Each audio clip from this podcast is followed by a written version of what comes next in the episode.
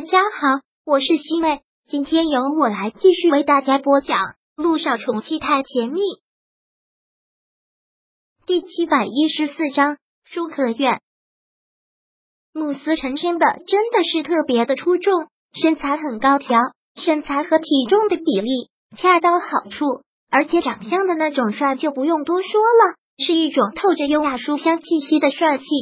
依依，你这是头一次夸我帅呢？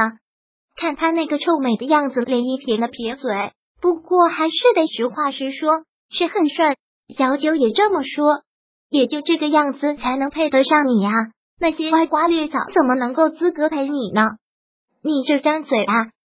连漪还是喜爱的紧紧的捏了一下他的腮，然后自己也换了一件衣服。时间差不多了，老爷子说木南风已经接舒可愿回来了，马上就要到这里了。两个人便到了院子外面去迎接。穆思辰心里真的是特别的高兴，连依也挺期待见一见这位穆夫人的。见到的时候有些意外，跟想象中的有些不大一样。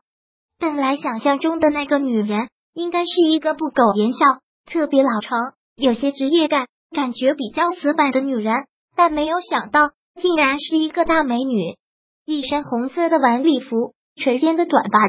看上去特别的干练精明，在眉宇之间多了几分妩媚，双手挽着木南风的手臂，又多出了几分小鸟依人的意思。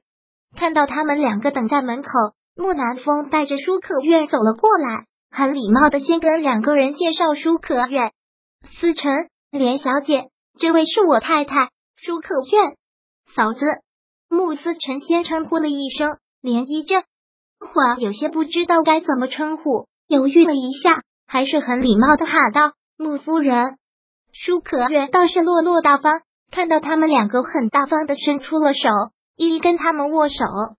怪我一直都在国外，一直没有时间回国，一直听南风提起思辰，从来没有见过他。本来三年前计划是要见一见的，但没想到出了火灾这件事情，所以也就耽搁了。听说一直昏睡着。没想到前几日南风跟我说奇迹出现了，思辰已经苏醒了，真的是恭喜恭喜！慕思辰听到这里，很自然的搂过了涟漪的肩膀，然后说道：“我能醒过来，多亏了依依，要是没有他，现在我还在昏迷当中，是吗？”舒可愿看到这里，也忍不住开玩笑的说了一句：“看来还真是应了那句话，爱情的力量。”听到这句话。在一旁的木南风连忙提醒了一句：“可愿不要乱说话，他们两个不是你想的那种关系，不是我想的那种关系，那是什么关系啊？他们两个男才女貌，站在一起这么般配，要是不在一起，那真的是可惜了。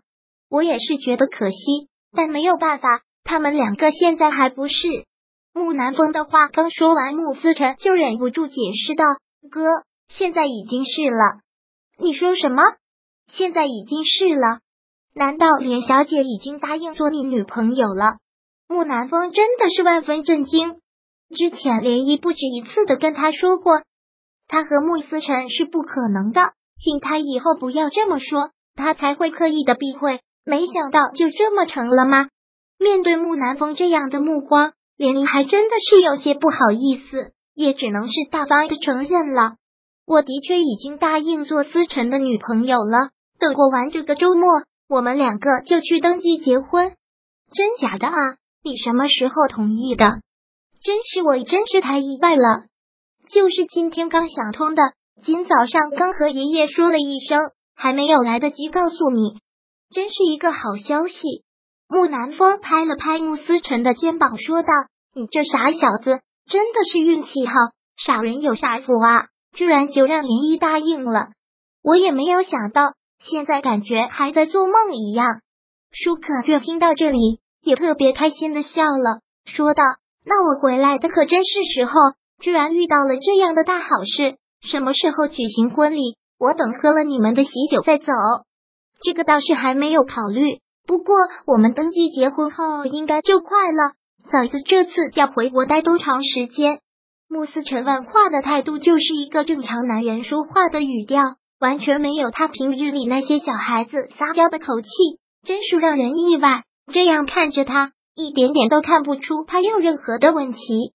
难得回国一趟，打算多待一段时间，又遇到你们两个这么好的事情，当然是要喝了喜酒再走啊。那好，嫂子难得回来，要多待一段时间。穆思辰说道：“要不然我哥整天一个人，你们两个两地相隔，肯定是相思难熬。”舒可愿听到这个，忍不住笑了笑，然后又揽了挽木南风的手臂，小鸟依人的靠在了他的肩膀上。说道：“思辰说的是，一日不见如隔三秋，每天只能在视频里面见，看不到真人的感觉，真的是糟糕。真希望以后不要再分离了。”木南风也特别自然的抬手，将他的身子搂了过来，说道：“现在思辰已经慢慢好起来了，等这边的事情都交给了思辰，我也就能安心的到国外陪你了。很快了。”林一看到他们两个现在这个样子。倒是觉得有些三观震碎，他们两个这真的是在演戏吗？装出来的如此恩爱吗？木南风明明不是这么跟他说的。木南风说他是一个不婚主义者，结婚只是为了应付老爷子，而舒可月结婚也是为了应付家里人。那他们两个现在如此亲密的，而且互动又是在干什么呢？只是演给别人看吗？那样子多累。好了。现在已经到午饭时间了，就不要在这里都站着了。厨师们已经都做好饭了，咱们赶紧进去吧。”穆思辰说道。“好，现在还真是觉得有些饿了。”舒可愿笑着说道。舒可愿先挽过木南风走了进去，连依也挽过穆思辰，跟着他们走在了后面。他们四个到了餐厅，然后老爷子也过来了。看到老爷子过来，舒可愿。真的是特别切切的样子，连忙迎了上去，喊道：“爷爷，好久都没有见您了，我都想您了。您最近身体还好吗？”第七百一十四章播讲完毕。想阅读电子书，请在微信搜索公众号“常会阅读”，回复数字四获取全文。感谢您的收听。